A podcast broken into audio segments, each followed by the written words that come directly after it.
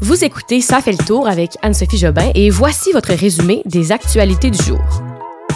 La Cour suprême maintient la peine d'Alexandre Bissonnette à 25 ans. Le premier lobby américain des armes tient sa convention annuelle aujourd'hui et la CAC gagne toujours les intentions de vote. Bon vendredi tout le monde, c'est toujours Anso au micro. J'espère que vous allez bien. Euh, c'est l'avant-dernier vendredi du podcast. On finit ça vendredi prochain pour l'été. Alors euh, voilà, je vous souhaite un bel épisode. Alors voici les nouvelles d'aujourd'hui. On est le vendredi 27 mai. La Cour suprême du Canada a rendu ce matin une décision qui va avoir des conséquences importantes partout au pays. En fait, le plus haut tribunal a enlevé tout simplement une disposition qui date du gouvernement de Stephen Harper. Lui, ce qu'il avait mis en place, c'est qu'on pouvait accorder des peines de prison qui étaient extrêmement longues aux accusés. Euh, C'était l'article 745.51 là, qui disait que la peine maximale au Canada était la prison à vie sans possibilité de libération avant 25 ans. Euh, les tueurs de masse là, pouvaient écoper de peines de prison sans limite théorique selon le nombre de leur, le, nombre de victimes qu'il avait fait. Euh, c'est comme ça, par exemple, qu'il y avait eu des longues, longues peines de prison, comme celle de 75 ans qui avait été imposée à Justin Bourque, qui lui avait tué trois policiers au Nouveau-Brunswick.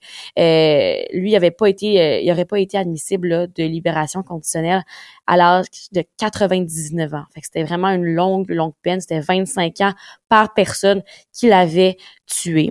Et là, la Cour suprême a décidé aujourd'hui que ben, marchait pas parce que c'était contraire à l'article 12 de la Charte canadienne des droits et des libertés qui interdit les traitements ou euh, les peines qui sont cruelles et inusitées. Et ça, ben, ça vient aujourd'hui avec le procès d'Alexandre Bissonnette, le tueur de la Grande Mosquée de Québec.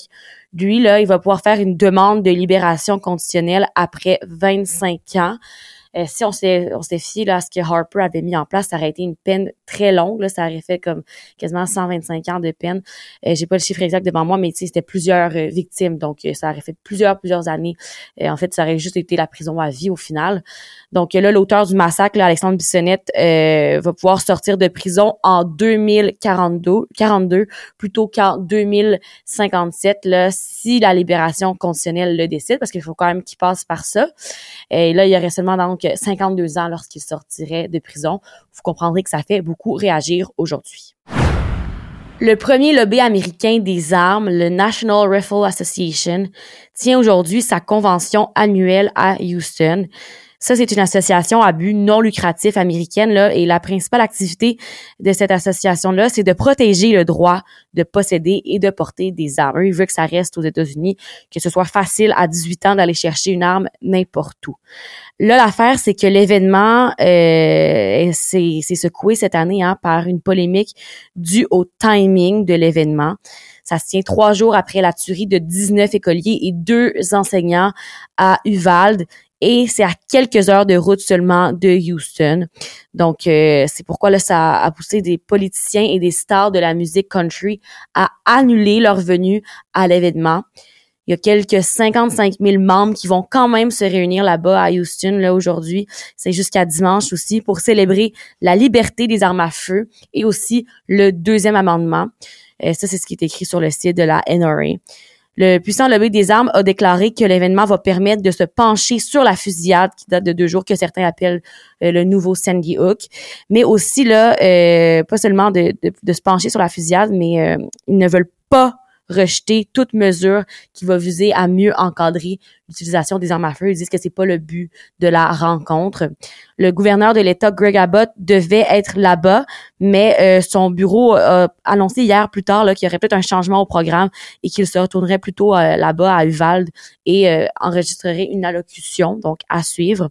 L'autre étoile de la conférence, c'est Donald Trump, l'ex-président des États-Unis, qui lui doit prendre la parole en fait aujourd'hui et il a confirmé sa présence au lendemain de la fusillade tout de suite.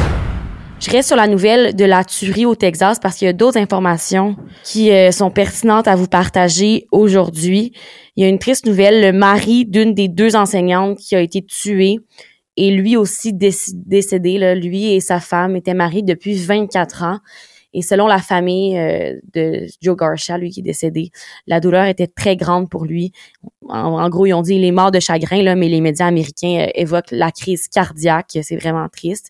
Sinon, l'autre nouvelle, c'est à propos de l'opération policière. Euh, avec du recul, Stephen McCraw, qui est le directeur du département de la sécurité, a annoncé que selon lui, il n'avait pas pris la bonne décision pour leur intervention policière. Les 19 euh, agents qui étaient sur place à l'école ont attendu euh, une unité d'intervention de la police aux frontières environ une heure après que le tireur se soit, soit entré dans le bâtiment, dans l'école. Ils ont également attendu que le concierge de l'établissement scolaire fournisse des clés pour entrer dans les salles de classe à la place de défoncer les portes et juste de se dépêcher. Euh, c'est un délai d'intervention qui a été très critiqué. Et là, euh, ce responsable qui a parlé a affirmé que les forces de l'ordre pensaient qu'il y avait peut-être plus du tout de survivants. Donc, c'est pour ça qu'il n'aurait pas agi rapidement, selon lui. Finalement, euh, dernière actualité sur euh, cette tuerie au Texas de mardi, il y a la mère du tueur qui a parlé aujourd'hui. Elle dit qu'elle ne sait pas euh, à quoi son fils pensait, qu'il avait des raisons de faire ça et qu'il a fait. En fait, elle demande aux gens de comprendre et de ne pas le juger. Ce qui est très difficile à faire, j'imagine, pour les parents et pour des proches des victimes. Hein. Elle a demandé aux enfants décédés et à leur famille de la pardonner. Elle était vraiment là, ébranlée lorsqu'elle a parlé. Elle croit que son fils aurait voulu se rapprocher de ses enfants au lieu de prêter attention aux mauvaises choses. Bref, euh, un témoignage encore une fois qui fait réagir aujourd'hui. Et euh, c'est tout sur les actualités du Texas pour aujourd'hui. Un autre sondage euh, sur les intentions de vote des Québécois pour les élections provinciales qui arrivent vite hein, en octobre qui s'en vient. Euh, la CAC, la Coalition Avenir Québec, avait quand même subi quelques secousses en début d'année, hein, entre autres avec euh, le reconfinement, le masque qui restait longtemps au Québec. Et là, ben euh, aujourd'hui avec le sondage, la CAC obtient d'excellents résultats dans leur intention de vote des électeurs. C'est un sondage léger là du de Québécois du Journal de Montréal qui dit que le parti de François Legault a récupéré les appuis qu'ils avaient perdus dans la foulée des décisions là, entourant la pandémie. 46% des Québécois choisiraient la CAQ si les élections provinciales avaient lieu aujourd'hui. Si on parle du Parti conservateur d'Éric Duhem, il continue de surprendre son parti là avec 14 des intentions de, des intentions de vote. Il se situe au troisième rang dans les intentions de vote, juste après le Parti libéral de Dominique Anglade. Québec solidaire, lui, euh, suit toujours juste derrière les conservateurs avec 13% Et finalement, le, Parti québécois, lui, euh, c'est vraiment de la patte très difficile. Le Parti québécois ne va pas très bien avec seulement 8% des intentions de vote. Donc, si demain, si aujourd'hui avait lieu des élections, ce serait la CAQ très fort probablement là, qui gagnerait euh, les élections. Des pêcheurs ont aperçu la carcasse d'un petit rorcal dans le Saint-Laurent près de Contrecoeur en Montérégie hier. Petit rorcal, ça vous sonne peut-être une cloche parce qu'on en a quand même beaucoup parlé. Hein? Vous vous rappelez les deux rorcals qui avaient été aperçus à Montréal dans le Vieux-Port il y a quelques semaines.